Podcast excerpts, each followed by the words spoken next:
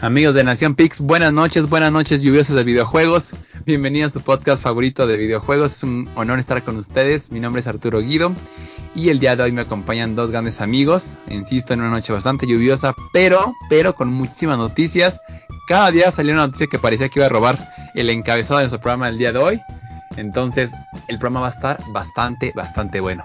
No se van a despegar y tengo a mi derecha mi estimado Jerry. ¿Cómo estás? Buenas noches. Hola, ¿qué tal, amigos? es que me está aguantando la tos. Este, pues sí. O sea, el día, día siguiente que terminamos el podcast de la semana pasada, salió así una notición bastante bueno. Y es como de, ah, ya queremos que sea, ya queremos anunciar. Este, pues sí, muchas noticias. Eh, pues yo no diría muchas noticias, como pocas noticias, pero muy pegadoras. Eh, pues sí, exactamente, bastantes pequeñas bombas, vamos a llamarlo así. Yo digo grandes bombas. Uh, sí, tiene razón. Sí, hay dos, tres, dos encabezados que vamos a hablar el día de hoy. Que de verdad este pinta de ser uno de los mejores programas de este, este es el tercer cuarto del año. Pero a mi izquierda también tengo mi querida Etel. ¿Cómo estás? Buenas noches, amiga. Hola, buenas noches a todos. Sí, vamos a hablar de muchas cosas. Prepárense porque viene una noche llena de rant. O sea, ahora sí. Ahora sí, me voy a enojar. Sí, sí, sí, sí. Pues bueno, vamos a hacer esta ya este rantámetro, amigos. Y nos arrancamos primero con la película, de la cual es todo, todos, y cuando digo todos, es todos han dado su opinión. Desde Adrián Uribe, yo vi en Instagram a Adrián Uribe hablando de la actuación de Joaquin Phoenix, Omar Chaparro, y de ahí, bueno, nos vamos a ir con todos los actores mexicanos y obviamente los críticos, críticos de cine, críticos este del mundo del entretenimiento. ¿De qué más estamos hablando? Estamos hablando de la película del Bromas, also known as Joker o El Guasón aquí en México. Yo no la he visto.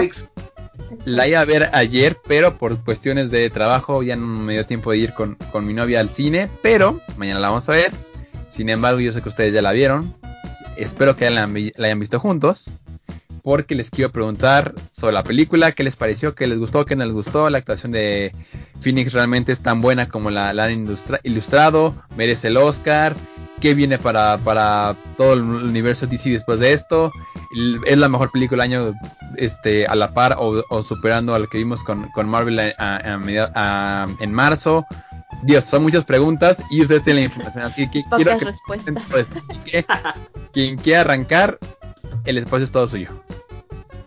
Pues mira, yo digo que okay. de la opinión, porque dio una opinión muy, muy, muy buena. la este, construimos entre los dos. O sea, salimos del cine y fue como entre los dos. Y, o sea, como teníamos una perspectiva muy parecida, pues hicimos una buena crítica. Pero en serio, Ethel lo, puso en, en, palabras así impecables en, eh, cuando me. Bueno, lo puse en su Facebook. Entonces, yo le recomiendo que oigan porque es, muy, muy bueno. Ah, pues, ok. Uh, de entrada, creo que deberíamos decir que no esperen ver una película de cómics por sí misma. O sea, si, si eres fan de del universo cinematográfico comiquero tipo eh, Avengers, tipo a lo mejor lo que vamos a ver en Birds of Prey. Eh, eso no lo vas a ver en, en, Joker. O sea, no. Para mí, la mejor manera de verla no es una. No es verla desde que es una película de un personaje de cómics. O sea, creo que es mejor verla como una película de alguna manera independiente a este universo de los cómics que eh, pues te presenta una historia bastante bien armada y bastante interesante de pues de un personaje psicótico vaya pero mm, yo no la vería como una película de cómics em, creo que lo mejor eh, definitivamente y creo que en eso coincidimos todos y la mayoría de las críticas es justo la actuación de Joaquin Phoenix o sea, es que es increíble, es, es, es impresionante la manera en la que, eh, vaya, te transmite, expresa, o sea, con, con el cuerpo, con las expresiones faciales, con la voz, con la tan famosa risa que ensayó tanto tiempo. Eh, o sea, de verdad es que yo creo que sí merece estar nominado a un Oscar. O sea, es, es muy, muy, muy, muy, muy buena su, su representación de una persona tan dañada, por así decirlo. Y como esta transición y este descenso a la locura, digamos que a través de pequeños empujones. Em, siento que es de lo mejor que ha producido DC en los últimos años. O sea, pero repito, no en el marco comiquero tan tipo Wonder Woman, por ejemplo. O sea, no va por ahí la cosa. Em, yo siento que lo malo de la peli es em, el guion y los diálogos. Siento que hay momentos em, narrativos muy de relleno, o sea que no te aportan nada a la trama. me parece, repito, creo que es una historia excelente sobre una persona cualquiera que está en camino a volverse un psicópata. O sea, y es una gran película si la ves desde esa perspectiva pero em, no es la historia del Joker o Guasón en ninguna de las múltiples variantes que hemos visto en los cómics. Eh, siento que justo eso no era la intención, a lo mejor como lo dijo el director, ¿no? Es que yo no me basé en ningún cómic, pero claro que vemos millones de referencias en la película. De hecho, ni siquiera sé por qué dio esa declaración, porque se nota a leguas la influencia de muchas eh, de muchos arcos argumentales fuertes en el personaje de Joker. Y también, pues sí, sabemos que se basó en estas películas de culto, ¿no? Como la del Rey de la Comedia, eh, que está como súper ligada a esta historia. Entonces, repito, creo que la peli va por eh, un camino más como del género eh, thriller psicológico independiente que una adaptación de cómic. Em, entonces, si la ves desde la perspectiva de peli independiente, yo le pongo un 9, así, sin, sin dudarlo. Me parece una excelente película y una excelente historia y un excelente desarrollo. Si me dices, esta peli está hablando del Joker, yo le pongo un 8. Es como, sí, no. Pero la película se sostiene, ¿no? O sea, aunque te pongas como quisquilloso y digas, ay, es que, ¿qué, demonios pasa con, con este personaje? Porque eh, así no es, digamos, o sea, tú como, como con este conocimiento inútil de años de los cómics, dices es que este no es. Eh, siento que la película así se llega a sostener, aunque, repito, a mí me parece mejor, mucho mejor verla como una película aparte. Em, sobre todo me molestó el un, un monólogo al final de la peli que siento que algo, un momentum que había construido como 10 minutos antes increíble y fantástico en el que ves al personaje cobrar vida de, los cómics a la pantalla, se cae por ese monólogo.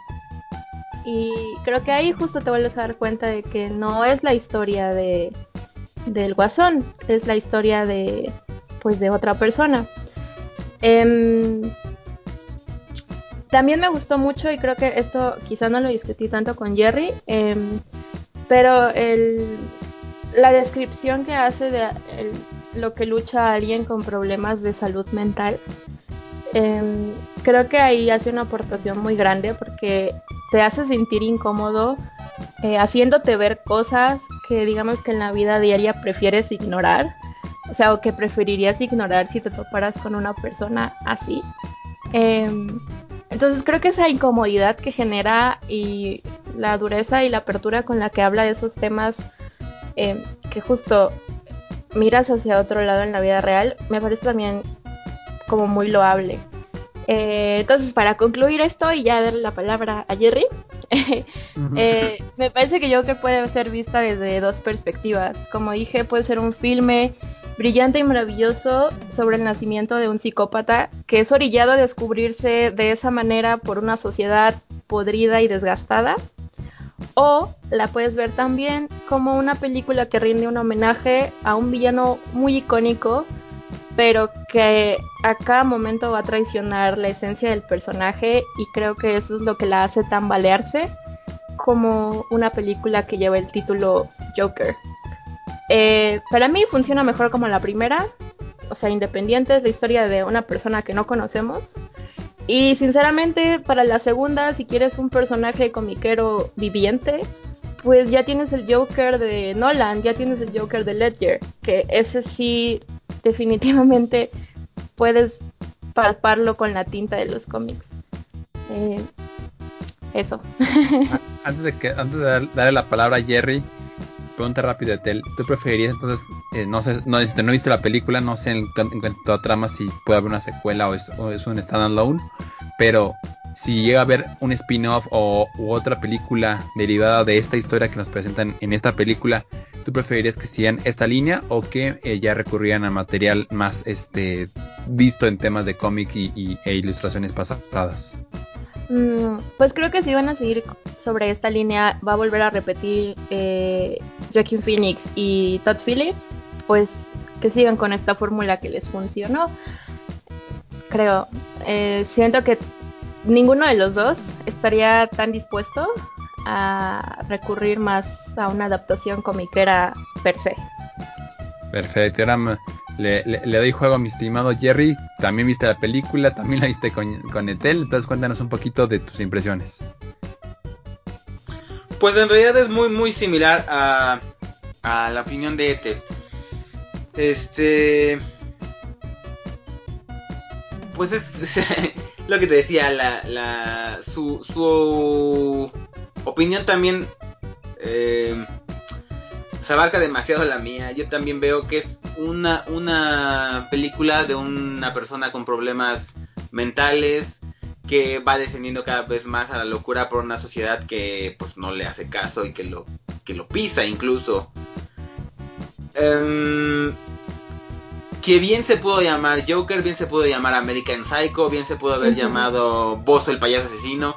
No. ¿Broso? Bozo, Bozo. Ah, ¿Broso también? también, o sea. Trujillo? La verdad es que sí sentí el nombre de Joker. Eh, pues no innecesario, pero no indispensable. Más por un tema comercial que realmente eh, por, hacerle un tributo al personaje de los este de Ciudad Gótica. Es que en serie no es, no es un tributo. Tiene cosas de los cómics, claro que sí. Eh, tiene una secuencia increíble. Casi al final de la, película. Donde ya vemos al Joker salir a jugar. Y es buenísima esta parte. Es buenísima, en serio. Pero estoy de acuerdo con él. Llega un momento de un monólogo. Bueno, no es un monólogo, es un diálogo. Con, con el personaje de este Robert De Niro. Y eh, de hecho en la película el mismo Robert, eh, el personaje de Robert De Niro dijo exactamente lo que yo estaba pensando. Ya, ya lo verás. Y, y es como de, el Joker no estaría justificándose, no estaría dando lástima, así de, ay, tengan, oh, qué pobrecito de mí no lo haría. Mm. Entonces eso hace que se detenga la parte increíble que habían creado donde sí aparece el Joker. Joker Millennial, es Joker Millennial. eh, sí tiene guiños a los cómics, sí tiene cuestiones este que lo relacionan con la parte de Batman, pero muchas veces me parecieron una excusa, la verdad, para ahí tener, para pues jalar al público.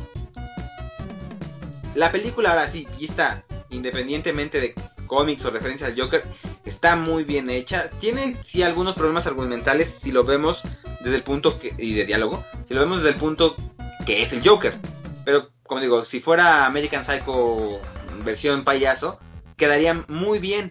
Entonces la película por, por sí sola es muy buena. La actuación de Joaquín Phoenix es buenísima. sus gesticulaciones, su trabajo corporal, la fotografía, la iluminación, la música, aunque en la música hay un tema de polémica que se tiene con una canción este que se llama creo Rock and Roll Part 2.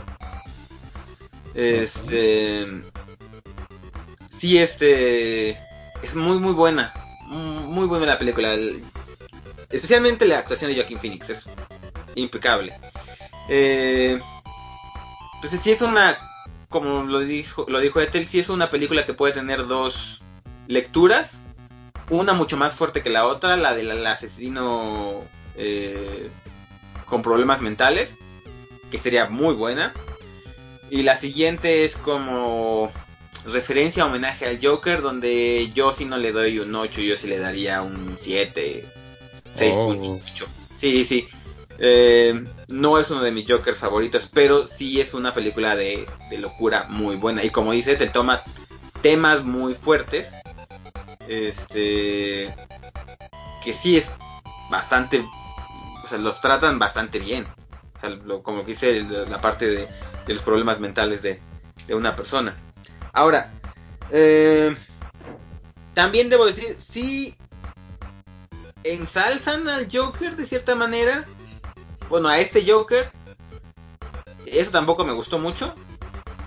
Te hacen querer empatizar con él, pero al mismo tiempo te sientes incómodo, pero al mismo tiempo es como de, ah, sí, está luchando en contra de una sociedad, de la sociedad opresora, pero eh, no sé, siento que ahí también pudieran haberle dado un tratamiento mucho mejor para que no pareciera un héroe trágico. Sí, cañón. Entonces sí, esa, esa parte también no, no está tan, tan chida. ¿Sabes de qué me acordé? Perdón.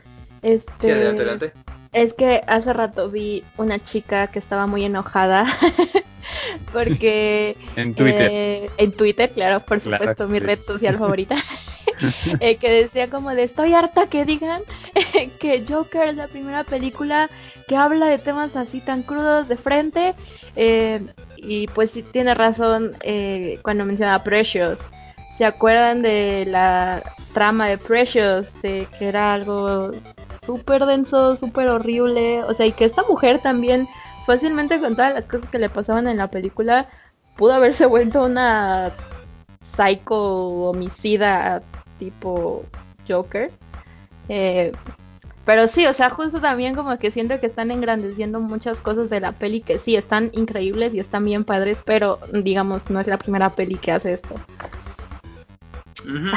A lo mejor es el engancho comercial, ¿no? Es el engancho comercial de ponerle una película que comercialmente va. A... Incluso Suicide Squad, la que su vida, aunque fue una película que no estuvo a la expectativa de la, de la, de la, de la gran masa, la gente la fue a ver, independientemente. Yo creo que ese es el valor que tiene a lo mejor de hablar esos temas en este tipo de películas. Porque si no se toman, no la he visto, pero creo que sé por dónde va. Eh, si no se tocan, igual no pasa nada y la película funciona bien, pero creo que ese ese extra, ese esfuerzo extra creo que es, es bien valorado. Pero porque me va a comer tiempo de la escaleta. eh, la última pregunta para los dos, ¿quién sí o no? Y si es un no, ¿quién? ¿Es el mejor Joker que ustedes han visto en la pantalla grande? ¿O en una DVD o, viejitas de, de, Uy, eso está difícil. Es que depende. ¿Sí, no? por, ¿sí, no? y, y, es que, por ejemplo, ahí te puedo decir, eh, eh, no es, no puedo de, no puedo hablar sobre quién es mejor actor, si Ledger o Joaquin Phoenix, porque sería injusto para Joaquin Phoenix. Para mí, eh, el mejor Joker no es precisamente el de Ledger, sino es, sino es porque tuvo un mejor guion y un me y mejores diálogos en la película que le dieron a él que a Joaquin Phoenix. Pero como actuaciones, no podría decidirme entre los dos. O sea, para mí el Joker de Ledger es el Joker de los cómics por guion y por diálogos. Entonces ahí okay, es, okay.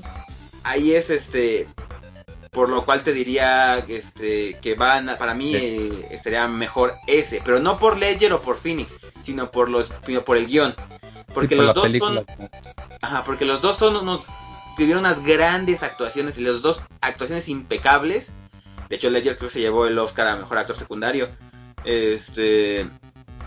Pero sí siento que en lo que es más débil la película de Joker de Joaquin Phoenix es en diálogos y en guion, si lo vemos como el Joker.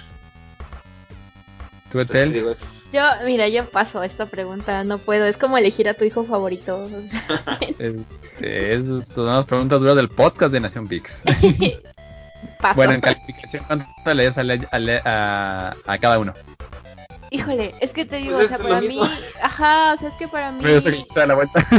Joaquín Phoenix actuó, uh, o sea, sin palabras. Sí se merece, de menos, de menos se merece una, una, una pero para mí, pero para mí no es el Joker, o sea, para mí Exacto. no es el Joker. Entonces, si me dices cuál es de ellos dos cuál sería tu Joker favorito, pues te tengo que decir Ledger, pero porque justo este me hace una, pues sí, una adaptación y siento que la de Joaquin Phoenix es una interpretación totalmente libre de un uh -huh. personaje homenajeado, digamos, de esa manera. Ok, ya eres Leto, perfecto, muy bien, es que vamos a Jared Leto mejor, como mejor Joker. Y nos seguimos en la escaleta porque tenemos muchísimos temas el día de hoy. Eh, ya pronto veré, veré Joker y fuera los micrófonos les diré en qué coincido con ustedes, mis, estimados amigos. Vámonos ahora a hablar ya de noticias. Hay muchísimas noticias. Y dentro de las noticias hay, hay polémicas, hay debates, hay un, un choque muy fuerte de opinión esta semana por un evento que ocurrió eh, específicamente en Asia. Como saben, ahorita hay eh, un, número importante de protestas en China. Y se, este, este, carril de protestas se lleva a los videojuegos, a los, esports en medio, a través de Blizzard. Entonces, Etel, cuéntanos un poquito qué pasó, por qué se hizo noticia esto. Creo que se ha explicado noticia, pero cuéntanos un poquito qué ocurrió y qué opinas de esta decisión tan dura que tomó eh, la compañía este americana. ¡Los! Bueno. Este, es que sí, ¿qué les pasa? Pero bueno, a ver, vamos a poner en contexto a todo nuestro nuestra audiencia. Eh, como mencionó Arturo, en China ahorita hay protestas de, revolucionarias prácticamente desde hace unos meses. Creo que desde ya va a llevar un año, no sé si menos o más. Pero bueno, tiene que ver como con políticas entre Hong Kong y China. Eh, mm, es un poco complicado, pero eh, la situación en ese país es que Hong Kong, de hecho, es como una eh, zona geográfica independiente en algunas cosas de China. Entonces, em, pues como de país a país se hacen procesos de extradición o cuestiones legales entre Hong Kong y la propia China. Eh, parece que China ya no está respetando o no quiere respetar este acuerdo y está tratando de cambiar las leyes para que prácticamente Hong Kong se vuelva parte ahora sí de China como a todas las de la ley. Eh, pues obviamente el ambiente en las demás provincias de China es un ambiente un poco más represivo eh, que justo en Hong Kong, donde se tiene un poco más de libertad. Y bueno, básicamente eso es lo que han estado peleando los jóvenes, sobre todo en, digamos que en estas revueltas. Ahora, lo que pasó con Blizzard fue durante el 6 de octubre que eh, se jugó un Hearthstone Grandmasters y ganó el jugador que se llama... Eh, ¿Cómo se llama? Blitzchung. Eh, lo entrevistaron obviamente, pues porque ganó. Y em, cuando lo estaban filmando, o sea, como en la entrevista, él apareció con una máscara en la cara, como haciendo referencia a esta ley, digamos, anti-máscara que está llevándose a cabo en China. Y gritó, bueno, dijo, ¿no? Como liberen Hong Kong, eh, la revolución. Algo así me parece que dijo. Eh, obviamente cortaron la transmisión, lo mandaron a comercial, eh, borraron casi rastro, todo rastro de esto en internet. Y después de esto, Blizzard el 8 de octubre publica un comunicado diciendo que Chung violó eh, las reglas del Grandmaster de Hearthstone del 2019 y que por eso em, pues fue removido de la competencia, o sea, obviamente le quitaron el título, creo que no le van a pagar el premio que ganó. No, no se lo van a pagar. Y eh, que eran 10 mil dólares. Y eh, lo banearon durante 12 meses de las competencias del Hearthstone. Ahora, Blizzard dice, Chung rompió la ley porque... Em, las reglas. Pues, rompió las reglas, perdón, por eh, porque incumplió una sección como de las reglas del, de Blizzard, ¿no? De los Grandmasters que hay. que curiosamente dice, la, perdón, Nete, que te, necesito, curiosamente dice que es eh, una regla donde eh, no puedes como decir eh, pues cuestiones que dejen la imagen de Blizzard, que dañen la imagen de Blizzard. O sea, no puedes decir nada en eh, en unos torneos que dañen su imagen. Lo cual es bastante irónico con lo que pasó porque con lo que hicieron ellos dañaron como mil veces más su imagen que lo que hizo el, chico. Ah, continúa. sí, eh, y pues como, como dice Jerry, ¿no? O sea, básicamente como no puedes decir nada que, ofenda como a, ciertos sectores de la sociedad o que dañe nuestra imagen, ¿no? O sea, hubiera entendido quizá si hubieran dicho, eh, nuestro espacio no es un espacio de discusión política, o sea, simplemente que lo hubieran amonestado, ¿no? Como no vuelvas a mencionar esto. A lo mejor hubiera sido algo más inteligente que banearlo, quitarle el dinero, reprimirlo eh, mundialmente y obviamente todo, todo el mundo empezó a hablar de eso, ¿no? eh, todo el mundo obviamente hubo un backlash impresionante como de qué diablos estás haciendo Blizzard. Pero o sea, después de pensar un momento como que sí entiendes qué está pasando dentro de la empresa, porque esto ya lo habíamos hablado igual podcast anteriores con Jerry, o sea, Activision, que es el que lleva las riendas de Blizzard ya desde un rato, no sé si se acuerdan que el año pasado terminó con números súper buenos económicamente Blizzard y despidió 800 empleados. O sea, eso fue como el principio del fin de Activision. ha llegado a, compañía, a la compañía y a las oficinas de Blizzard. Activision es una subsidiaria de Tencent. Tencent es el gigante chino que está controlando muchas empresas en todo el mundo. O sea, no hay sorpresa detrás de lo que hizo Blizzard considerando de dónde viene Activision. Em, de cualquier manera, en redes, pues obviamente todo el mundo organizó un hashtag de boycott Blizzard, así como de no quiero tener nada que ver con esta empresa, o sea, me gustan sus juegos, pero pues qué clase de ética hay detrás de, de lo, del producto que me estás entregando y que yo estoy consumiendo. Eh, y después de eso también hubo eh, como un disgusto por parte de los empleados de Blizzard.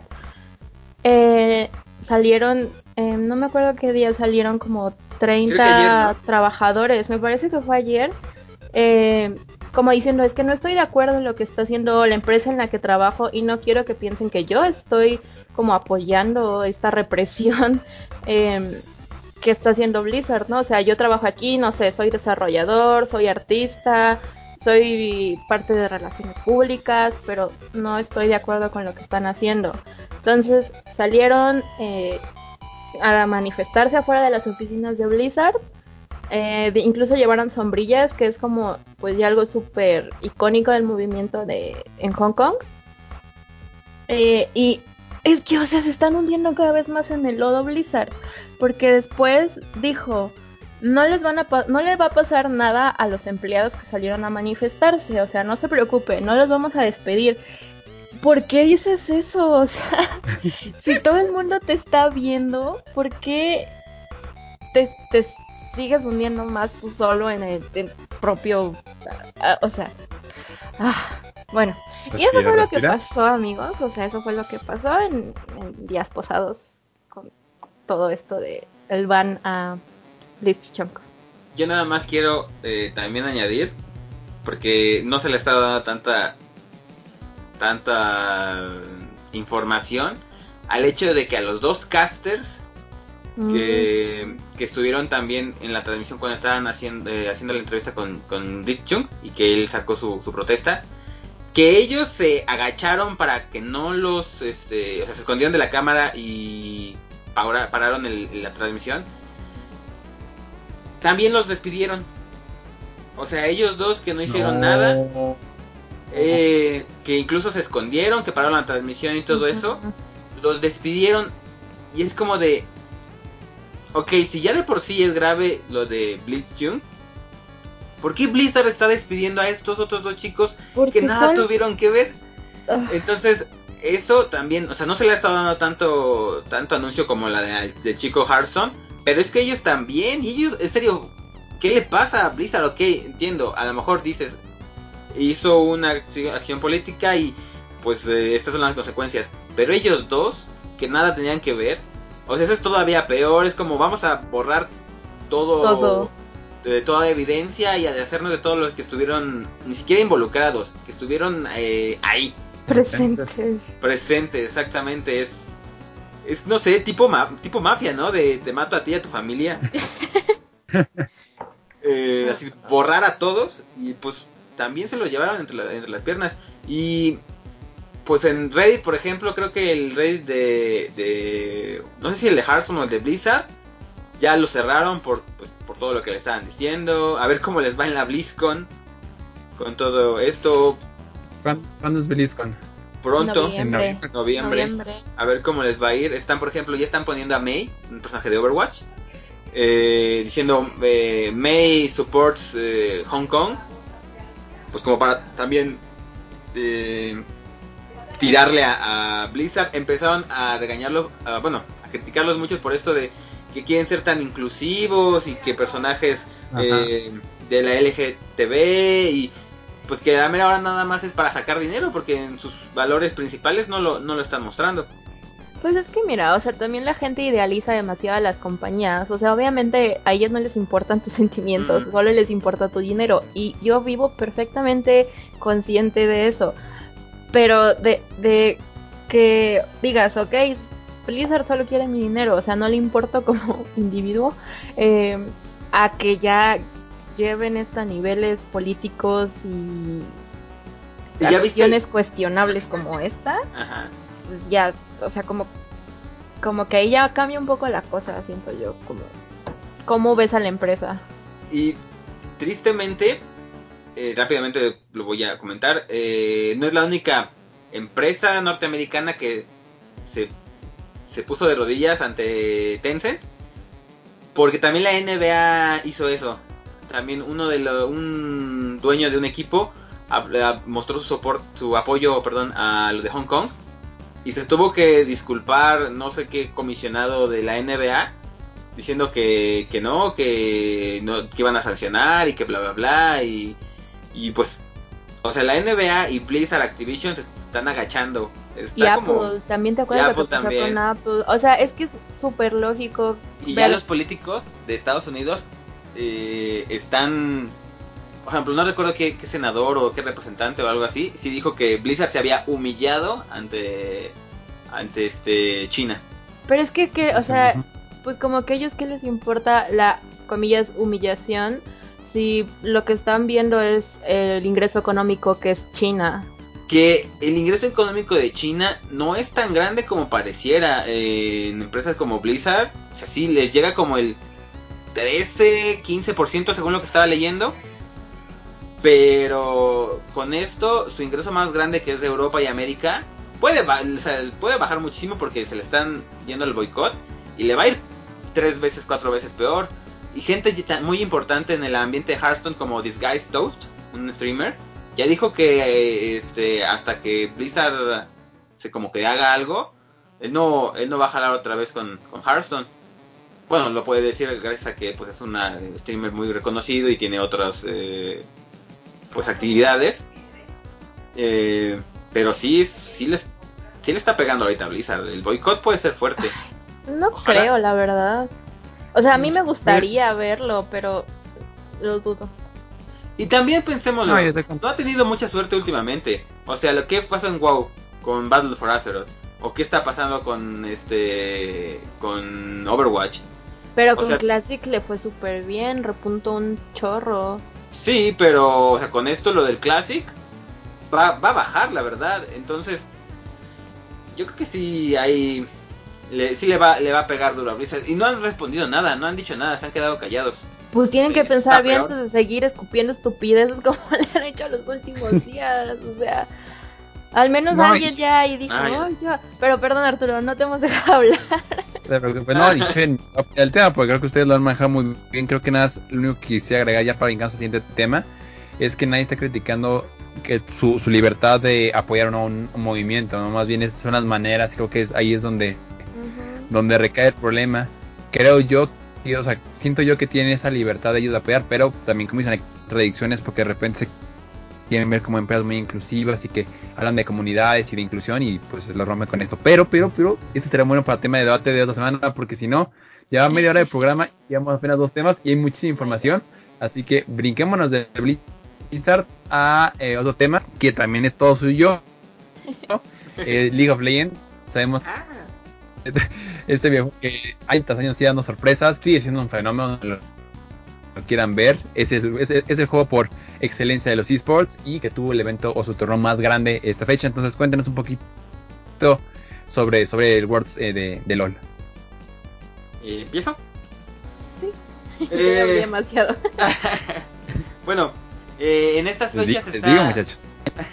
en estas fechas se va a jugar ya el campeonato mundial, eh, la fase de grupos del 2019 de League of Legends.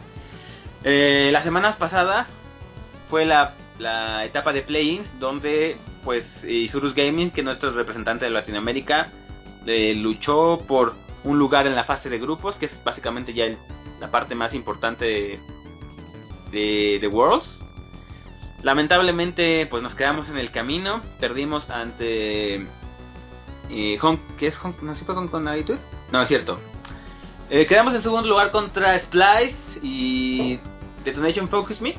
Pues pasaron eh, Splice y, y, y Eisurus, perdón, a la ronda de knockouts, donde perdimos... No me acuerdo contra quién perdimos. Pero el chiste es que no pasamos. Nos quedamos en, en el camino. Ya se hizo el sorteo ahorita de, de quiénes van a estar en los ocho, en los ocho grupos. Ay, ay, ay, amigos. El grupo C. El grupo C. Miren, simplemente les voy a decir, son 16, este, no, perdón, 16 grupos, 16, este, perdón, 16 eh, equipos que se van a enfrentar. En el grupo A tenemos a G2 eSports, Griffin, Cloud Knight y Hong Kong Attitude. Bastante buenos. G2 Sports se espera como uno de los grandes favoritos. O sea, a llevarse el mundial. Eh, en el grupo B es un poquito más eh, tranquilo el asunto. Tenemos a Fun Plus Phoenix, CTV CJ Team, GAM Esports y Splice. Que fue eh, que nos arrebató el primer lugar de, grupos en el play-in a, Isurus. Grupo C, Grupo de la Muerte. SKTT1, o sea, campeones legendarios. Fnatic, los primeros campeones de League of Legends. Royal Never Give Up, que no han ganado, pero siempre se perfilan como de, este, los equipos más fuertes. Y Clutch Gaming. Pobrecito Clutch.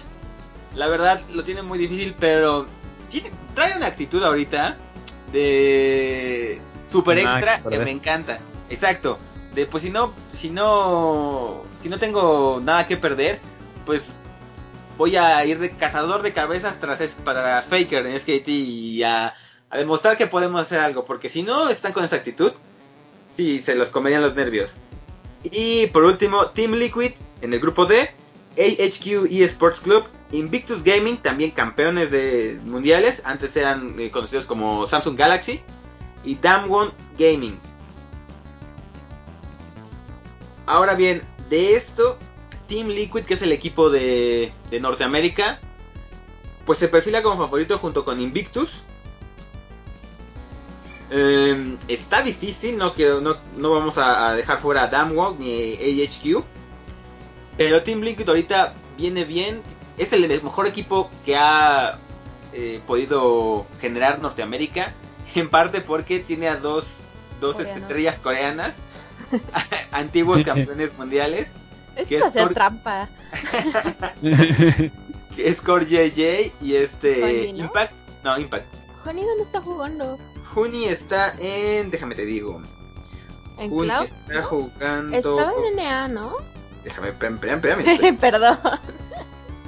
Mira, eh, Team Liquid es Impact, Smitty, Jensen, Double y Core JJ. Eh, Juni, Juni. Bueno, eh, Broxa, este es, eh, es que aquí. No vienen en los. En mi listado, lamentablemente. Pero si no está, si está, debe estar en en Clutch Gaming o en Cloud. Que creo que, Cloud no, creo que sería en, Clutch. Clutch Gaming. Pero sí, es un equipo muy bueno. Eh, a Double Leaf siempre se le ha considerado como uno de los mejores representantes de Norteamérica. Ay, pero para lo que sirve, o sea, es que mira, ¿sabes qué me enoja? que todo el mundo siempre diga, ay, no sé, NA, es el año de NA, o sea, y nunca han ganado nada. No, no, nunca han ganado nada. Pero este, este, el equipo que tiene que trae ahorita Team Liquid es un, es el mejor equipo que ha tenido NA. Si pueden ahorita ganar, pues podría ser con eso. Pero pues es que tenemos que, tener pasó con Fnatic. O sea, iba súper bien, era de los mejores Pero equipos G2, de Occidente. G2 iba mejor. Y le pasaron por encima en la final. G2 iba mejor. Eh, y te iba a decir, te iba a decir. Se me olvidó. ya los interrumpo, perdón. ah, que, que, recordemos la maldición que tiene Double Lift. Que, que ha pasado con el mejor equipo, bueno, el mejor clasificado del equipo de Norteamérica, que en ese entonces era TSM y pues ya saben, tiene la maldición de la segunda semana, donde siempre lo eliminaban. Y la única esperanza eh, de la segunda etapa, en los octavos, para Norteamérica era Cloud9, que siempre pasaba a, la siguiente a fase de octavos. Muy accidentado y todo eso, pero, pero ahí estaba Cloud. Entonces, pues, Double se tiene que sacudir esa, esa sensación si quiere hacer algo, porque otra vez viene como el mejor calificado de Norteamérica, pero digo, ya lo ha hecho antes y lo sacan en la fase de grupos, luego, luego. A ver qué tal. Eh, no sé, yo realmente al, mi corazoncito está con Fnatic. Ojalá. Un poquito con Invictus. Y ojalá le ganen a Faker otra vez. sí, pero Fnatic y, e Invictus son como mis, mis favoritos. ¿Tú quién dirías que es tu favorito, Ethel? Ahí ya sabes. ¿SKT? A mí me encanta SKT, me encanta Faker y no me importa que no gane, o sea, solo verlo jugar. los patriotas del LOL. Pues me hace feliz, no sé, me caen bien, son, son los chicos cool del LOL. no, los chicos cool del LOL son Invictus y Fnatic. Faker es como. Fnatic también, mira, Reckless es mi otro juzgando. Yo diría que SKT y Fnatic. Y maybe Cloud9. SKT son los chicos prepis. Pero bueno. ya, siguiente tema. Please, por fin. Sí, sí, toda la información del reward. Cada vez este falta ya menos para, para que arranque este evento. Si tengo entendido que arranca el fin de semana. y se tardaron un montón en, sacar la canción, por cierto. Está horrible, no me gustó. No me gustó. Se tardaron y... pueden sacarla. Además la animación también está como... Eh, no sé. No, I'm sorry. Ahora sí, pasemos al bueno, para toda la gente que lo quiera seguir, los horarios están bastante convenientes, a pesar de que estamos hablando de que es un torneo que no se celebra en nuestro, en nuestra región, este, en nuestro uso horario. Están bastante eh, buenos los horarios, bendita Europa. Y los van a seguir a partir de las 8 de la mañana hay actividades y este ahí hasta mediodía, poquito más, eh, dependiendo de la, longitud de las partidas, pero está muy a gusto para estar el fin de semana en la mañanita, ver los partidos de, de LOL y como dice eh, Tel, ir llenando la, la, quiniela. Y nos seguimos con los próximos temas. Y ese también creo que va a ser un tema candente en este, en este podcast. Porque, y yo, yo juraba que este iba a ser la noticia de la semana, pero, pero no, muchachos, está muy movida la semana. o sea, yo me imagino que la gente en Sony pensaba que esta semana le iban a robar con, con, esta, con este pequeño este, adelanto, pero creo que no fue así. Sin embargo, se habló muchísimo del tema. Ya tenemos una ventana de lanzamiento del Play 5 eh, coincide con lo que Xbox mm. presentó con Scarlett, es decir, 2020, Holidays, tendremos nueva consola de Sony. Entonces, el PlayStation 5. noticias. Ya no más el nombre oficial, mantienen el PlayStation 5, no se vuelven locos, mantienen esta bella tradición de, seguir nombrando las consolas eh, en números consecutivos. Ojalá que cuando lleguen al, a la 8 no se brinquen el 9 como, como lo hizo Apple con los iPhones. Pero, eh, ¿qué más tenemos de información? Un poquito de información de los controles, del que vendrá a ser la nueva generación de DualShock. Eh, en cuanto a peso, leo que va a estar, si todo, un poquito más ligero que el Play 5, eh, pero un poquito más pesado que el, que No, un poquito más, ligero que el control de Xbox One, pero un poquito más pesado que el, control actual. Eh, que va a tener el tema del Rumble, va a ser sustituido por un sistema que permite diferenciar un poquito más vibraciones en el control, es decir, y le pongo un ejemplo muy, muy sencillo, ya no va a ser lo mismo cuando estamos jugando un juego de carreras, cuando estamos acelerando, a una taclada en un juego de fútbol americano, ¿no? Creo que esa es, la sensación del Rumble es diferente en cada uno y creo que es una de las propuestas que tienen eh, con este nuevo DualShock. También se dan los primeros detalles de lo que vendría a ser el nuevo visor de VR con cámaras este, en todas partes, eh, similar a lo que hemos visto con otros sistemas de, realidad virtual. No tenemos idea de qué juegos van a estar en lineup, no tenemos idea todavía este, muchos detalles oficiales, pero lo que sí tenemos ya es una ventana de lanzamiento. Entonces, muchachos, ¿qué opinan de esta noticia que tiró, tiró Sony en la semana? Pues a mí me encanta que me digan PlayStation 5 y no me digan Xbox One S, One 40 Scorpio Scarlet X. como nombre de Street Fighter, Ultra Turbo Championship. 2.8.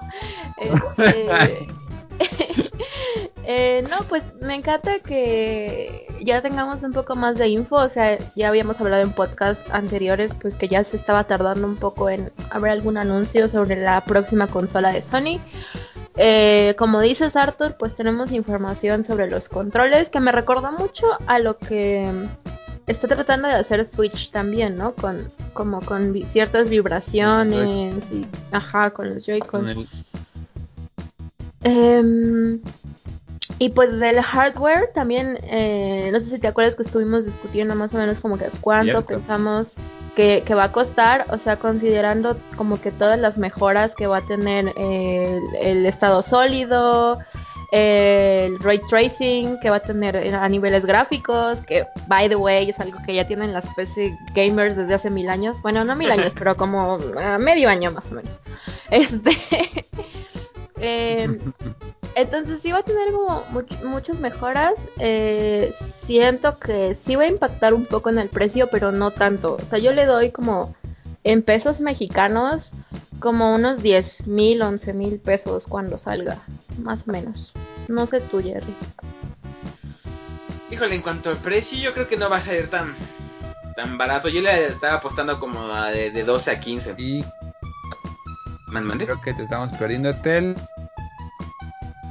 No, yo no estoy hablando. A ver, ¿tienes que el último que dijiste? Porque perdimos un poquito la llamada. Eh, no, Jerry estaba diciendo que él creía que iba a estar como de 12 a 15, ¿no? De 12 a 15, ajá. ¿Me escuchan muchas? Sí, les sí, sí. Creo que tú eres el que tiene el problema de internet. ¿La? Sí. Ahí está ya, ya, ya. bueno, editamos esta parte. ah, dale, dale, no pasa nada. Entonces de 12 a 15 mil. Yo, yo les decía en yo nuestro chat de WhatsApp, yo, la, yo la imaginaba más cara la consola, ¿eh? Yo sí la imaginaba más cara con, con el visor arriba de los 20 mil pesos. O sea, ese era mi pronóstico. Pero es que 20 mil pesos es muchísimo para una consola.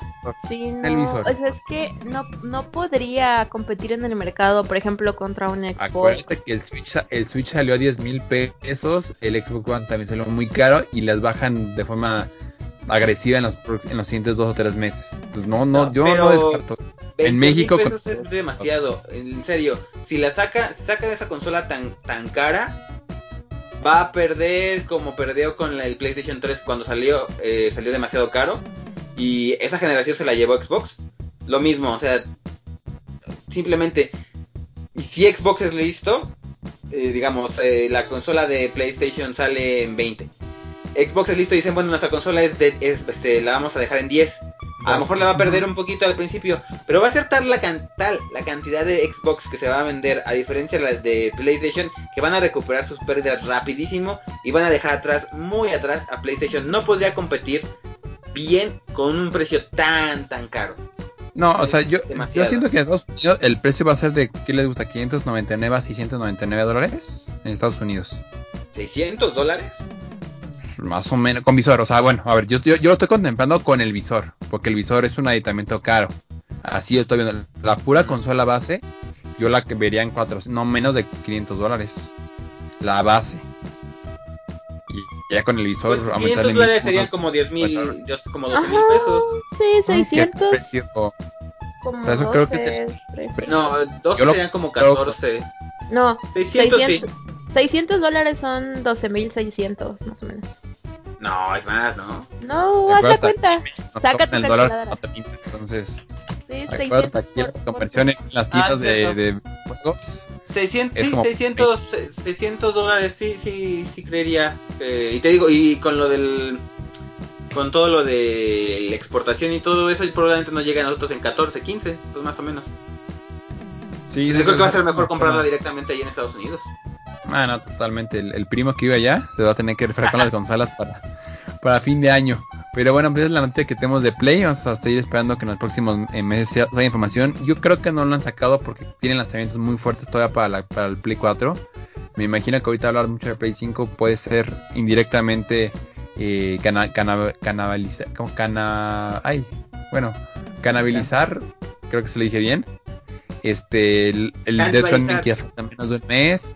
Eh, The Last of Us 2 que sale, que es el último título fuerte que sale para Play el próximo año. Entonces, creo que también por eso han estado tan, tan este, cuidados con, con la información que no han soltado. Pero bueno, yo creo que al fin de año ya deberíamos tener nada más claro. Todavía nos quedan dos meses. Entonces, pues a ver qué información viene con el Play. Y nos seguimos con noticias también en Play, pero también en Xbox. Eh, Mortal Kombat 11, este juego que nos hizo amigos en arena hace unos como dos meses.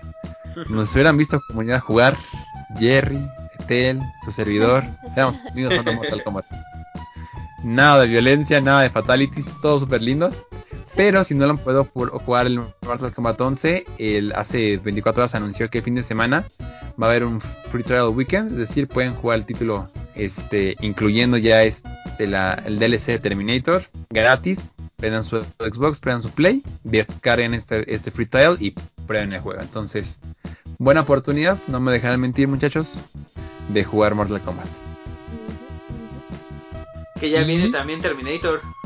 Termine, está bien bonito Terminator. Es que yo creo que el juego le hace falta un empujón con alguna licencia fuerte o algo para que la, porque el juego es bueno, o sea, creo que eh, las mecánicas del juego funcionan bien, creo que no hay quejas en temas gráficos, eh, las animaciones están buenas, los lugares están, o sea, creo que el juego cumple muy bien. Creo que más le falta es mejor ese creo que lo que le falta es ah, perdón.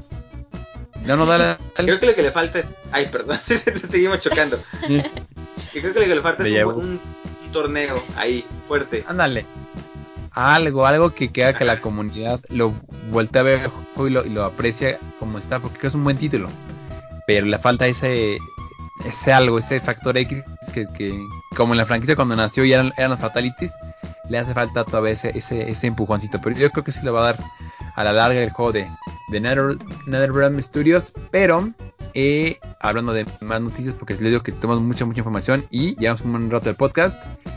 Y esta noticia la puse por fanservice. Esta noticia la puse por fanservice para complacer a la audiencia de Nación Pix y a sus locutores principalmente. Tenemos un nuevo personaje en, en Dissidia, el tejo de combate de Final Fantasy, que es Gabran. Así que cuéntanos, Eteles, así es tu noticia eh, sobre el trailer de, de este personaje. Mira, yo para empezar, estoy confundida. O sea, es que, no sé, a veces pienso que el juego ya se murió pero siguen sacando contenido, entonces estoy confundida como que cuál es el plan maestro de Square Enix a este respecto. Pero eh, sí, como dices, eh, Square anunció eh, que ya está disponible el paquete de inicio de Gabrand. Eh, para quien no lo conozca, es uno de los antagonistas del Final Fantasy XII. Y em, creo que, eh, bueno, por cómo se ve el personaje y el tráiler, pues va a ser un eh, brawler, parece, ¿no? Como, como que es este pesado, pero no tan lento, quizá. Tiene seis habilidades exclusivas distintas al demás roster y dos habilidades ex comunes, ¿no? ¿Qué trae este pack? Pues tiene tres apariencias alternativas, o sea, como que los cosméticos y tres armas. Además, como eh, sus mensajes de chat especiales también.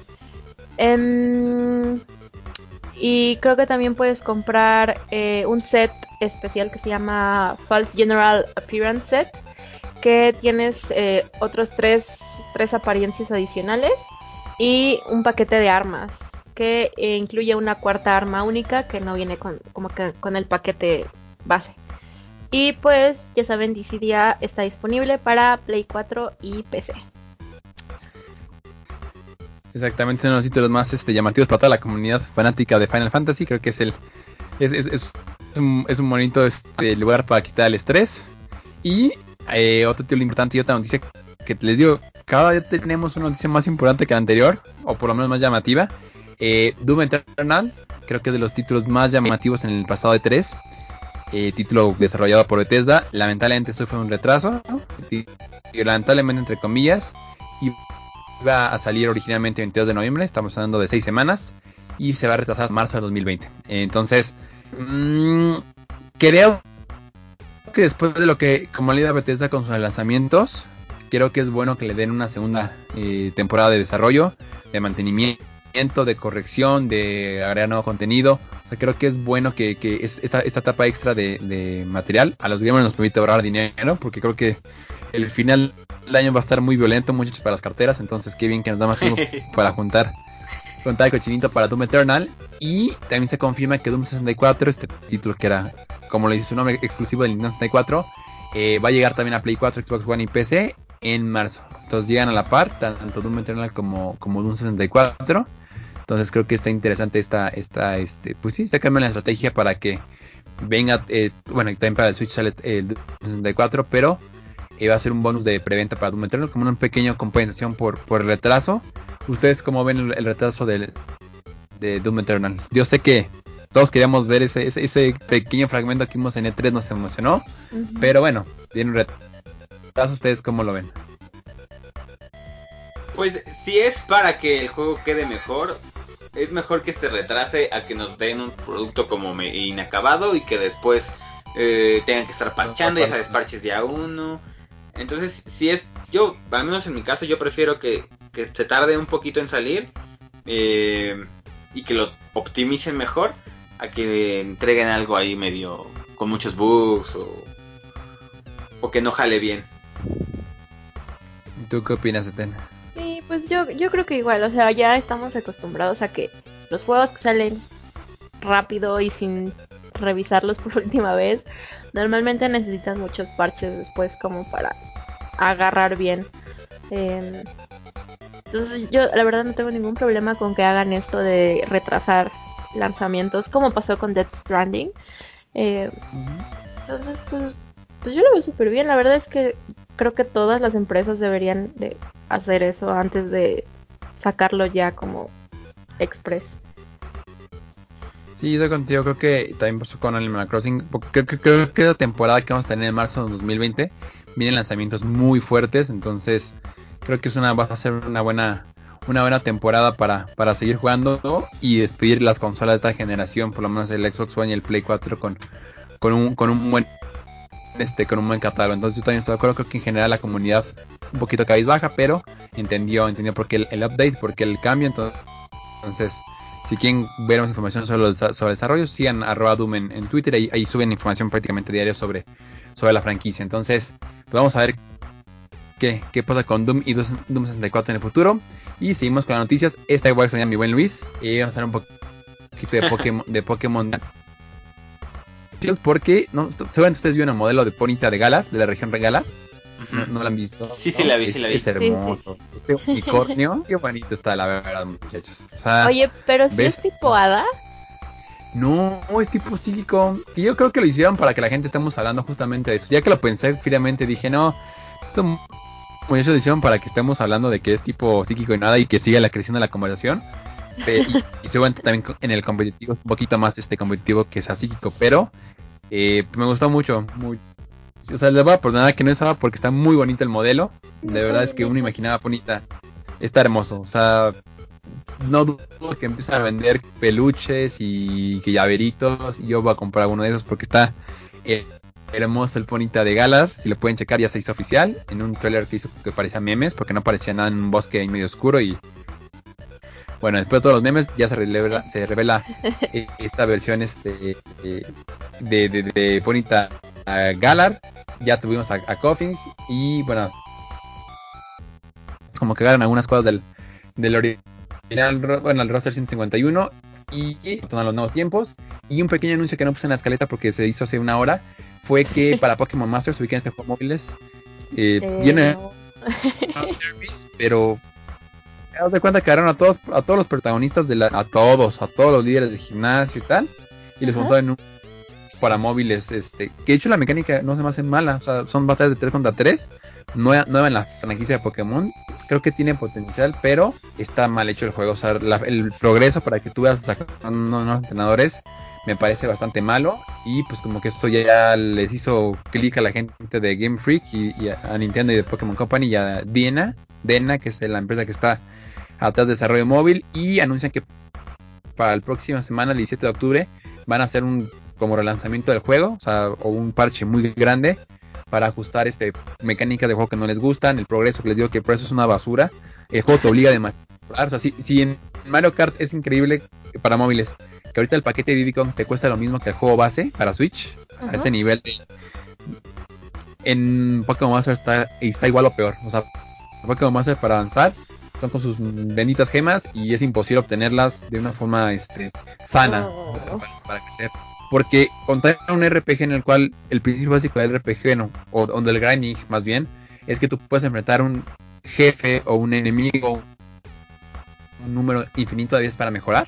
Llámese el juego que sea, desde World of Warcraft, desde Pokémon mismo, eh, RuneScape, el juego que tú me digas, o sea, sea, sea pertenece a RPG o, o- o un derivado de, pues lo bonito, tú como jugador te obligas a entrenar, ¿no? Y a practicar, y a crecer, y a invertir puntos. Aquí no, aquí te topas con una pared y esa pared no la puedes avanzar. Eh, o sea, creo que es muy, no me gusta por eso y creo que la gente tampoco. Y me da gusto que, que vayan a hacer ajustes. Entonces yo también saqué mi rant, muchachos. En mi mundo, pues saqué mi rant. ok. Nos seguimos con noticias donde puedan también este, participar ustedes. Bueno, o si quieren comentar algo de Ponita o de, o de Pokémon Masters. No, pues Bueno. no está, está lindo. Yo había oído que decían que era Celebi. Ah, es que sí. Bueno, sí "Ese no es como- bonita, es Celebi. Algo así había oído.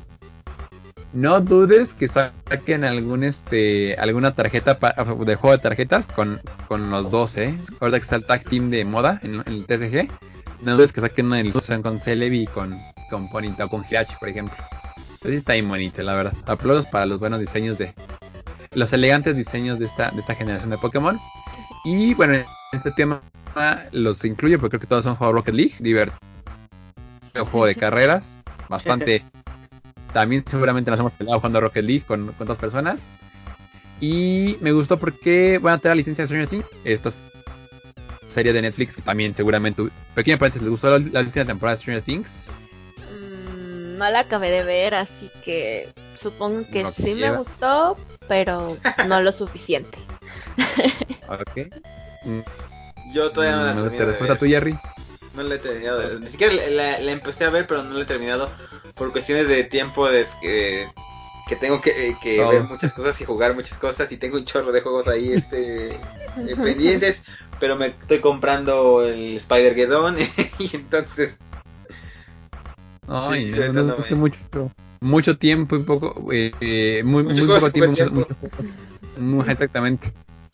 Y bueno, pues va a estar va a estar en un evento llamado este Haunted Hallows, que este, bueno, exclusivamente de, de Rocket League, va a estar abierto desde 14 de octubre, próximo lunes, hasta el 11 de noviembre, y van a ver este, van a poder obtener algunos este extras, por ejemplo las llantas Starcode, que es del, del centro comercial de la última temporada, el buggy con detalles de arañas, va a haber, va a haber algunas este ahí eh, adicionales para la gente que le guste mucho Stranger Things. Y me gusta como, como Rocket League, a pesar de que es un juego que podría ya tirarse a la cama o a la hamaca, sigue invirtiendo en que la gente hablemos de él. Entonces, palomita para el, para el, para el equipo atrás de Rocket League. Más noticias porque todavía tenemos al final una reseña y una entrevista. Y ya quiero acabar tema de noticias. Eh, Game Celebration, me voy rapidísimo. Pueden checar en la página eh, de Nación Pix, una nota que subimos esta semana. Eh, viene fuerte Game Celebration, creo que hace su quinto aniversario, buscan meter a 20.000 personas eh, de 25 a 27 de octubre ahí en el Trade Center.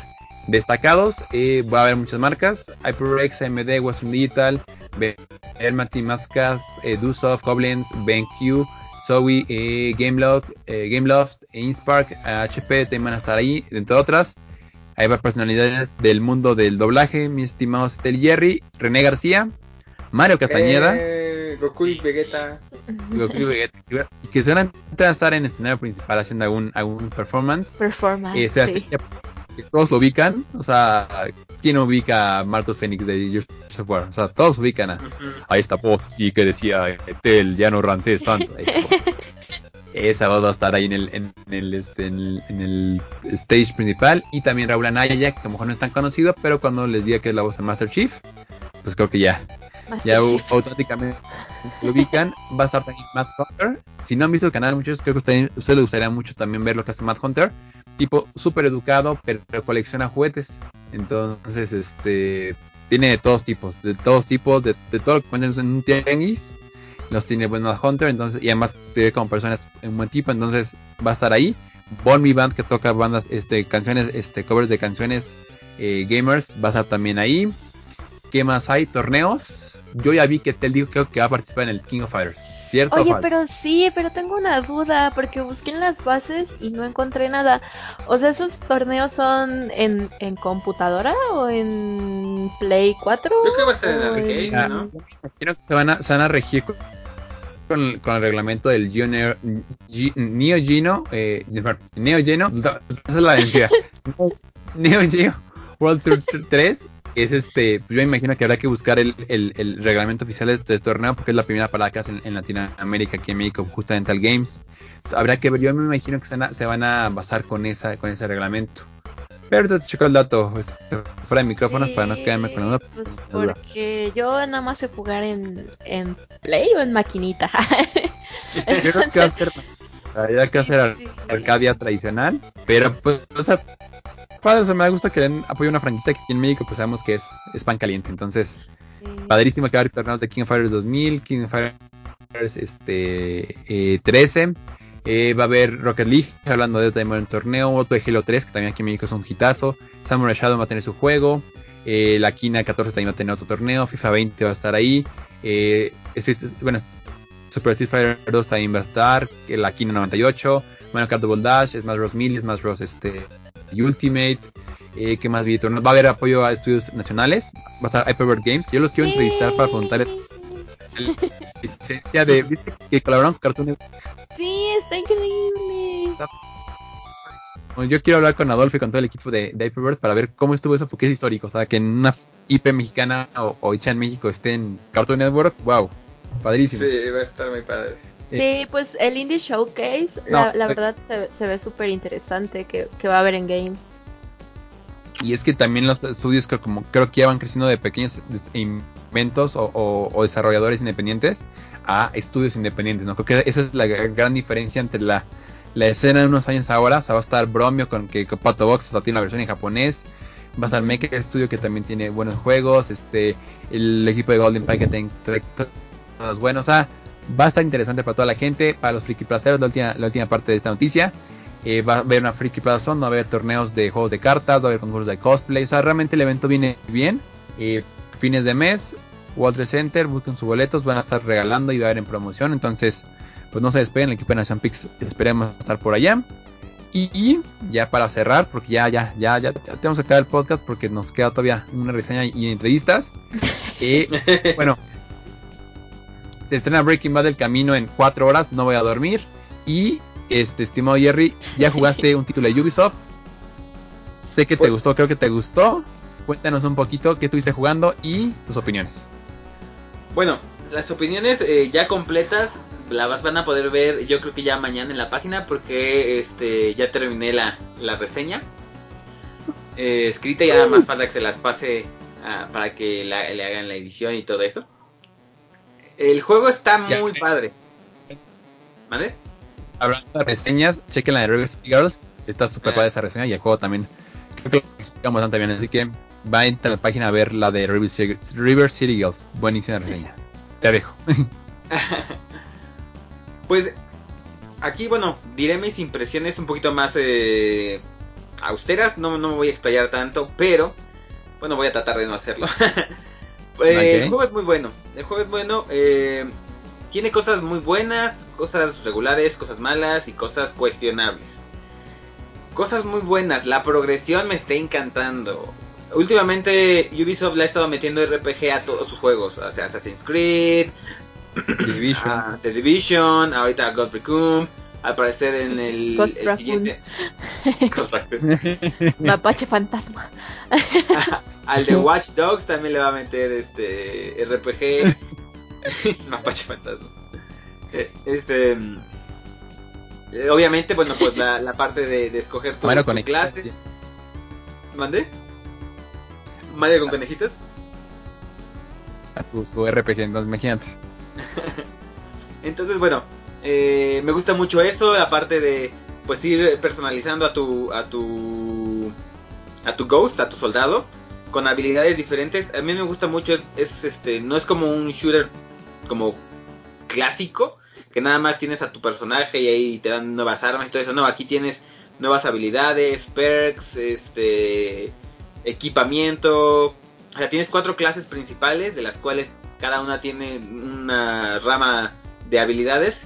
Entonces, incluso puedes tener la misma clase, pero con, diferentes este, builds. Eso me gusta mucho. También me gusta mucho la parte... Eh, si bien esto es un, es un, shooter táctico, también es un shooter... Eh, un shooter looter, como se les conoce. Donde vas encontrando equipo por el mundo de varios niveles. Este pues ya sabes, el, eh, si es blanco es que es eh, un equipo básico, si es verde es un poquito más avanzado, luego azul, morado, etcétera, etcétera. Entonces va subiendo de nivel de, equipo muy similar a, lo que era en, este, eh, en The Division 2. la historia, por ejemplo, ahí tienen es la parte regular. La historia como tal del en el presente, pues es muy Em, tiene muchos clichés, llega a muchos lugares comunes. Pero durante esa historia te van dando flashbacks de, lo, de la, relación del protagonista, de, tu personaje, con el enemigo. Que es este, está interpretado por este actor de que hizo The Punisher y que también Walking Dead, que no, no me acuerdo bien su nombre. En serio, los flashbacks son lo mejor de la historia. Que ojalá si hubieran podido mantener todo el argumento también en el presente. la historia de cómo este Ghost, porque también era un, Ghost, se vuelve, se radicaliza, se insensibiliza, o sea, como los horrores de la guerra es muy buena. Pero a la hora de trasladarla al presente, donde ya está la historia principal, no, no es tan bueno. Ahí sí tiene una bajada de calidad en cuanto a la escritura. Ahora bien, como te narran la historia, eh, sí está, está padre, porque lo hacen de una manera fragmentada. Algo que tiene este nuevo Ghost, este, Ghost Recon es. Eh, Ghost Raccoon. Es este. Es esta. Em, te ponen realmente a que tú investigues y que tú hagas un reconocimiento del área. O sea, como estés básicamente una hora viendo el mapa, eh, viendo los, este, los documentos que tienes como recabando información de la historia para saber por dónde ir, eh, a dónde dirigirte. Eh, es muy padre. Todo esto de la preparación antes de realmente lanzarte al, a la batalla, a mí me gustó mucho. Obviamente, a lo mejor a gente, a la gente que le gustan unos shooters más frenéticos, pues no le va a parecer tan entretenido, porque es muy táctico, es muy especialmente en una modalidad, una dificultad que es como mm, Survival, me parece, te quitan todos los apoyos guiados del mapa. O sea, no tienes que la, eh, sigue la, la, lucecita azul para que tú vayas a tu al destino. No, aquí tú ves en un documento tal tal información se encuentra al sur eh, de la montaña Richmond eh, en un muelle. Entonces tú tienes que buscar en el mapa cuál es la montaña Richmond, pues más o menos por dónde está el río, para ir tú a hacer tu reconocimiento y encontrar ese lugar. No hay una guía real que te diga, ahí está, este, una flechita que te diga, ahí está el lugar. Sí la hay en, en las modalidades más fáciles, la modalidad guiada, pero la verdad es que eh, si te gustan los juegos más eh, de survival y más como, como una inmersión mucho más fuerte, sí es quitar esa guía. Y está muy padre. Ahora bien, este... Sí, sí, sí, está, está muy padre. También de Survival tiene un chorro de cosas. Yo creo que también lo jugaría sin la guía hasta nada sin miedos por una parte, porque creo que es lo... En el juego que en la beta igual... Es que tienes razón y sí me identifico contigo, que en la beta igual había esta parte de que puedes explorar libremente el mapa y te puedes ir a todo tipo de regiones. Y creo que es parte del valor agregado que tiene el título. Además, bueno, tiene muchas cosas de survivals, crafteas este, comida, este, rellenas tu cantimplora de agua, eh, haces un montón de cosas para mantener tu estamina, para mantener este, pues tu cansancio eh, lo más bajo posible. Eh, si te lastiman te tienes que curar, o sea, no es como, o sea, sí hay una parte donde te disparan y se te regenera la vida, pero si recibes mucho daño, obtienes como una como daño acumulado, donde te tienes que parar, vendarte de, o sea, de manera como más pausada.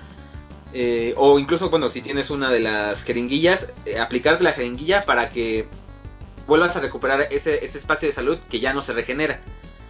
Em,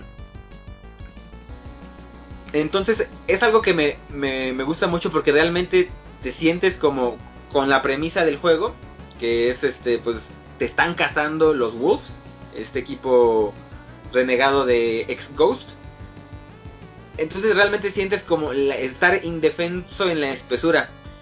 Ahora bien, el cooperativo ahí tengo como unas este una visión encontrada, porque si tú quieres una inmersión más fuerte, yo recomendaría que la gente lo jugara en solitario. Porque en verdad si te sientes desprotegido.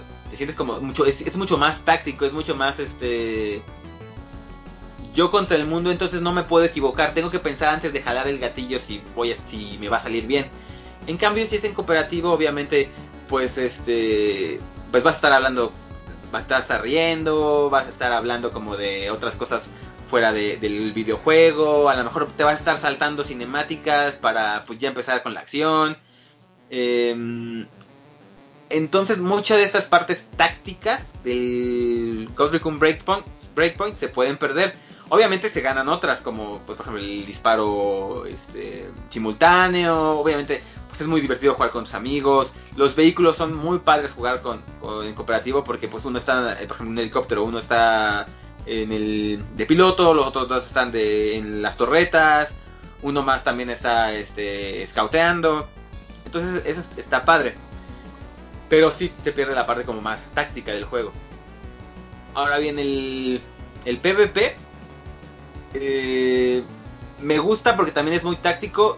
Se cambió mucho a lo que era en la beta, de lo de la beta. En la beta se, se estaban dejando como una sensación de que iba a ser algo un poquito como los Battle Royales, que vas eh, pues sin armas y vas agarrándolas. Ahora no, esto lo, lo quitaron. Eh, ya traes el equipo de, cajón, aunque sí puedes encontrar algunos eh, equipos tirados por, por el campo y sí se va cerrando el, el escenario conforme pasa el tiempo, pero tiene que ser bastante tiempo. Y bueno, también es decir, si les gustan los, los PvPs como más frenéticos de estar corriendo por todos lados y disparando, este juego no es no va a ser para ustedes. Este es mucho más, como digo, táctico. Táctico. Básicamente es un duelo de campers. Eh, donde, tienes que cuidarte de que no te vaya a taguear un dron porque entonces estás muerto. Pero sí, es, está, está, es muy tenso, es estar muy tenso, eso sí, es moverte muy poquito al, al, cada tiempo porque sabes que en cualquier momento te puede pegar un, un tiro de sniper. Entonces si a la gente no le gusta eso de estar eh, campeando y más bien este avanzando muy poco, tratando de ocultarse, a lo mejor no les va a gustar tanto. A mí sí me gustó, pero bueno. No, y creo que para el género es, es, bueno, ¿no? O sea, de repente, yo viendo que este tipo de juegos terminan dejando una o dos cositas para el género o para el, o como para los juegos de Ubisoft del género shooter. O sea, creo que al final del día no dudes que el tema de los drones lo vemos en futuros enteras tanto de, de cualquier Tom Clancy como en un Division 3 Igual eh, lo que comentas del tema de. O sea, cualquier cosa de, la, de casa, hasta en Watch Dogs con el tema de la tecnología, no dudes que ese tipo de elementos aparezcan tarde que temprano por allá. Entonces, es lo que me gusta, es lo que me gusta que, que, que arriesguen en esa forma. A veces sale, a veces no sale. Creo que en esta parte ese tema le funciona bien.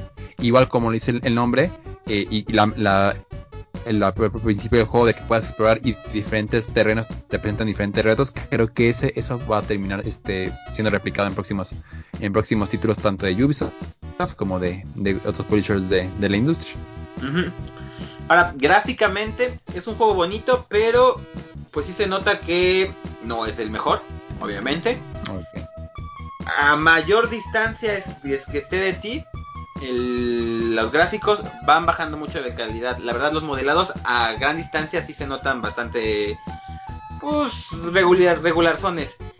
Una cosa que sí se me hizo, pues, eh, un poquito mala, fue que, bueno, si bien en PlayStation 4 y en Xbox no levanta los gráficos, obviamente, de una computadora, eh, en una computadora también PC Master Racing, lo que tú quieras, a ultra, ultra detalle se sigue notando estos, esta, esta, em, pues que los modelados no son tan buenos a gran distancia. Mucha gente se estaba diciendo que a lo mejor la versión de PC fue un port de las versiones de consolas. Ojalá y no, o que le metan un parche, pero sí, donde se ah. nota más la, la, lo de los gráficos, el problema de gráficos es en, en PC. Pero de todas formas, aún con esto, es un juego muy bonito, la verdad. Sí está, está, el mapa está muy bien diseñado.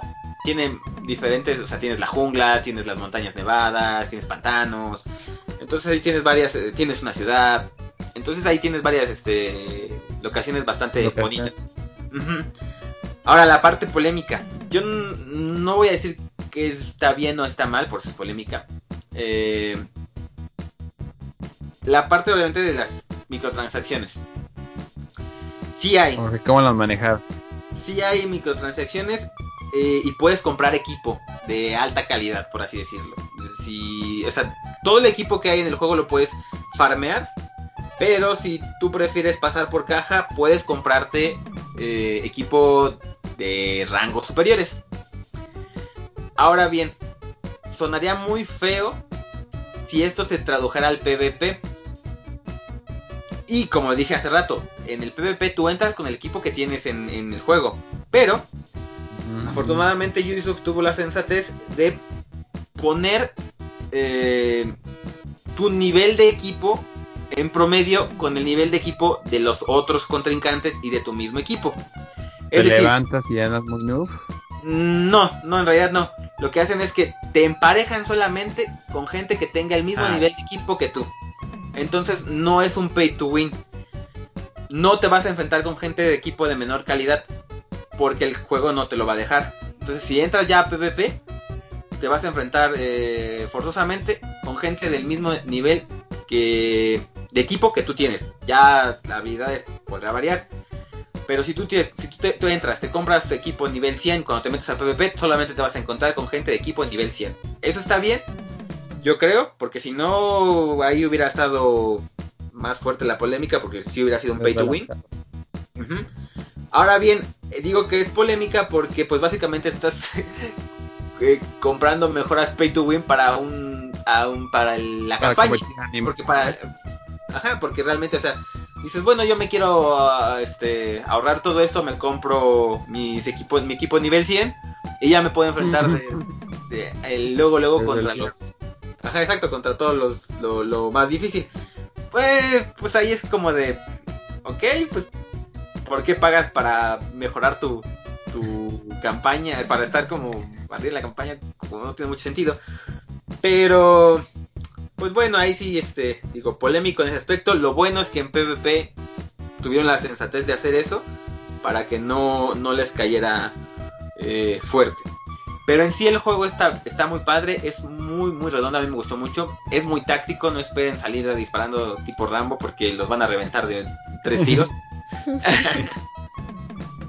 Pero está muy padre para los que les gusta como los RPGs. Se nota que le pusieron una cantidad de, de contenido así está repleto de... Es abominable. No sé cuántas horas vas a tener que pasar para juntar, para, para realizar todo ese contenido. Es muchísimo, muchísimo. Si algo puedo decir es que muchos juegos pecan de no traer contenido. Este trae a montones para aventar.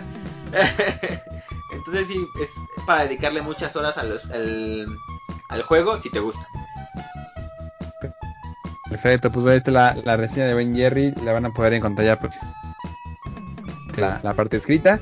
O sea, dijo que iba a ser pues, breve. compañeros, nos tenemos que escribir porque dijo el muchacho que iba a ser breve. Entonces, eh, está, mejor Alguien, alguien de este podcast me, me prometió la reseña del perrito que coloraba. Y mira, yo este sigo esperando la reseña del perrito que colorea. Pronto, pronto. Te lo prometo. Pero bueno, después de, todo, mis estimados, eh, pues alguna para final, redes sociales donde nos podemos seguir, este, si gustan despedirse del pod. Pues mira, yo creo que ya nos despedimos. Nuestras redes salen ahí en la descripción del Spotify o del YouTube. Entonces, ya ahí nos pueden seguir. Y pues nada, yo me despido. Pues cerramos con una entrevista. Ya. Podcast. Cerramos el podcast y bueno, pues literal nos pedimos y ya vamos a dejar con una entrevista ya que, hizo nuestra amiga Karina Terrazas hace ratito en el evento de lanzamiento de la décima generación de procesadores de Intel, un evento aquí en la Ciudad de México y entrevistó a Ezequiel Bartelemi y a Julián Cardona, parte del equipo de Intel de la región, sobre las novedades de, del, no, del nuevo, sí, del nuevo línea de generación de procesadores en, en, de Intel, ya llegaron a México, está en un tema interesante con inteligencia artificial, entonces cheque la entrevista y bueno, para más información mañana igual ya tendremos arriba la nota escrita del, del lanzamiento de, de, Intel. Así que, pues sin más, cuídense mucho, jueguen muchos videojuegos, vean el camino, ya en tres horas se estrena, así que pongan a ver Breaking Bad y nos estamos leyendo, visitando y escuchando en una semanita. Fuerte abrazo y pues jueguen muchos videojuegos. Bye bye. Bye. bye. Hola amigos de Nación Pits, buenas tardes. Eh, estoy aquí en la presentación de Intel. Eh, les saluda Karina Terrazas y vamos a estar aquí en entrevista con Julián. Él nos va a hablar un poquito de, todo lo que se está viviendo aquí y pues los beneficios que tiene esta décima generación. Hola Karina, pues buenas tardes, muchas gracias por estar aquí con nosotros en el lanzamiento de, del nuevo procesador de Intel que creemos que está redefiniendo cómo se va a trabajar con un computador personal, qué podemos hacer con un computador personal. Y pues precisamente estamos lanzando eh, en México el día de hoy la décima generación de procesadores Intel Core, que básicamente abre una serie de posibilidades tanto de creación como de disfrute de la tecnología. En resumen, un procesador Intel Core de décima generación a todos los usuarios les va a ofrecer eh, un desempeño inteligente, te voy a contar un poco más de esto, les va a ofrecer un nivel gráfico impresionante que va a conectar muy bien con el entretenimiento y estamos cada vez mejorando eh, mucho más la conectividad. Hablando de desempeño inteligente, hay algo que está muy de moda en el, en el, en el mundo tecnológico y es la inteligencia artificial. Los procesadores Intel Core de décima generación son los primeros en tener inteligencia artificial ya integrada dentro del procesador, lo cual significa que diferentes aplicaciones, el software que se desarrolla para el computador optimizado para inteligencia artificial va a poder sacar máximo provecho con muchos beneficios, mayor velocidad de respuesta, o poder hacer más cosas con el computador y consumiendo el mínimo posible de batería. Respecto a los gráficos y el entretenimiento, seguimos evolucionando con la capacidad gráfica del computador. Logramos duplicar la capacidad gráfica en esta generación versus una generación anterior y estamos logrando que como beneficio para nuestros usuarios puedan correr videojuegos en Full HD, videojuegos casuales en máquinas delgadas y livianas o puedan disfrutar del mejor contenido en ultra alta definición con toda la mejor capacidad. Y hay algo muy interesante que normalmente en la industria de computadores no se habla mucho, que es la conectividad. Tenemos dos cosas muy interesantes. Uno es el Wi-Fi 6. Probablemente casi nadie se pregunta qué, ni qué generación de Wi-Fi tenga Exactamente. Hablando de Wi-Fi, uno re regularmente diría Wi-Fi solamente la conexión, ¿no? Pero a este momento, eh, ¿cómo podrías eh, explicarle a la gente cómo ha evolucionado el Wi-Fi desde el 0 hasta llegar hasta el 6, ¿no? Que es algo que no se habla. Hay, varias consideraciones que son muy importantes cuando tú estás pensando en, en una conexión inalámbrica a una red en, en, tu casa o en la oficina, que sería el Wi-Fi. Primero, la velocidad de conexión que cuando tú conectas tu computadora al, al, router o al dispositivo de Wi-Fi en, en, en, tu oficina o en tu casa, pues que te pueda dar una buena velocidad de conexión. Segundo, que cuando tú conectas muchos dispositivos, te aguante la red a conectar múltiples y entre más conectas, pues como que más rentable es tu inversión. Sí, muchas veces tenemos el Wi-Fi, conectamos tres cosas y se paraliza todo, ¿no? Entonces... Sí, empiezas a decir es que se cayó el internet. No, no se te cayó el internet. El internet sigue funcionando perfecto. Lo que no te está funcionando bien es el, es el Wi-Fi. Y la tercera es la seguridad. La seguridad es fundamental. Probablemente muchas personas no lo tengan tan presente, pero el hecho de ser una conexión inalámbrica entre comillas, puede ser escuchado por alguien que quisiera hackear tu red y quisiera acceder a tu información. Entonces es importante que sea muy segura. Entonces Wi-Fi 6 trabaja precisamente en estos tres pilares, logrando cuatro veces mayor escalabilidad, mejorando hasta tres veces la velocidad de acceso al router. Logramos con Wi-Fi 6 llegar a niveles que son superiores a Gigabit Ethernet. Gigabit Ethernet básicamente es la conexión que tú conectas por cable. Okay. Cuando conectas tu computador por cable, eso es Gigabit y muchos usuarios, por ejemplo los gamers, conectan su computador con un cable porque tienen que garantizar que su conexión es fluida y no tiene interrupciones ni latencia. Con Wi-Fi 6 eso se resuelve. Y la seguridad, se sigue llegando a niveles de seguridad superiores para que pues hacer lo más, lo menos vulnerable posible tu red ante la posibilidad de que alguien quiera acceder a tu información. Háblame un poquito acerca de, de esta nueva tendencia a mejorar las distracciones eh, en general, ¿no? En nuestros dispositivos tecnológicos. Sí, eso es importante. Eh, algo que, que, los estudios pues, nos están mostrando y con lo que estamos basando nuestros nuevos desarrollos es que cuando alguien quiere enfocarse en crear contenido, en producir, lo hace en el computador. Prefieren el computador como un dispositivo que para crear contenido digital. Entonces lo que estamos haciendo es garantizándole al usuario que tenga una plataforma en donde pueda tener todo lo que necesita para poderse enfocar, crear y conectarse. Primero, que el computador, la batería le dure todo el día. Que sea delgado y ligero para que lo pueda, sea realmente móvil que cuando abre la tapa del computador, del, del portátil, arrancó de uno, o sea que simplemente siempre está disponible. Y eso también se conoce muy importante con la conectividad, que yo ya casi que lo tenga conectado todo el tiempo.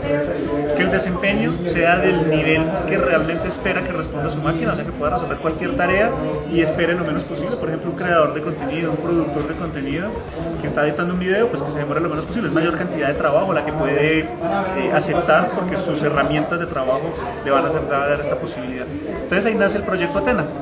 El proyecto Atena básicamente es como una especie de certificación que Intel acuerda con los diferentes socios de la industria para desarrollar un producto que cumple con unas mínimas características de experiencia.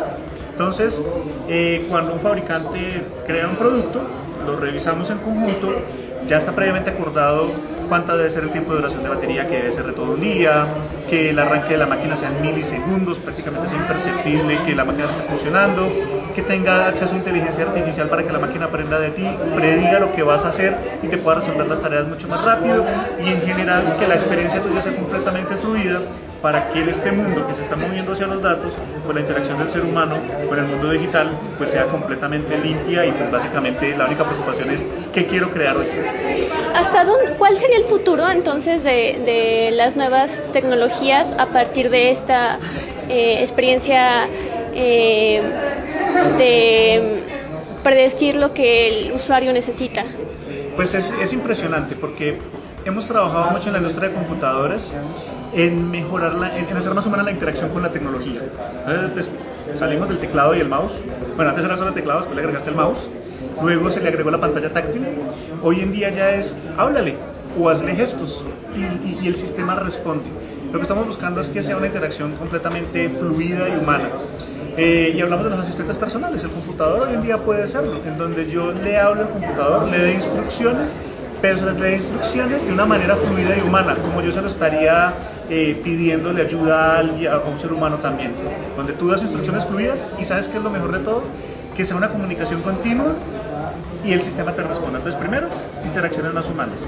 Segundo, que en diferentes momentos de tu vida con diferentes dispositivos tú puedas acceder a esa ayuda y sea como la misma tecnología que utilices y todo esté interconectado. Y esto es muy importante porque en esta tendencia que también está de moverse, de mover los datos hacia la nube, de que cada vez estamos accediendo a mayor cantidad de datos, un computador como, como los que estamos presentando hoy, basados en procesadores Intel Core de décima generación, te permitan hacer esa interacción con el mundo digital, la puerta hacia el mundo digital de la del computador para conectarte a esa nube, acceder a todo esa, ese universo de datos y pues poder sacarle provecho al entretenimiento, creación de contenido o pues conectarte con las diferentes comunidades que quieres pertenecer. Sí, este, sobre esto, ¿cuánta sería la capacidad de, de, memoria que tendrían los nuevos procesadores este, de la décima generación? Pues eso es muy relativo y depende mucho de tu modelo de uso. En, en, el computador en general, pues lo que nosotros siempre recomendamos es que pues ojalá tengas eh, identificado cuál es la aplicación que quieres desarrollar y sobre eso te podemos recomendar si es un procesador Intel Core i7, un procesador Intel Core i5, un procesador Intel Core i3, que también se ajusta al presupuesto de cada uno de los usuarios. En cuanto a memoria, pues puedes jugar mucho, pero probablemente van a ser superiores a 8 GB de memoria RAM, dependiendo de nuevo del modelo de trabajo. Si creas contenido, probablemente te quieras ir a 16 GB de memoria RAM.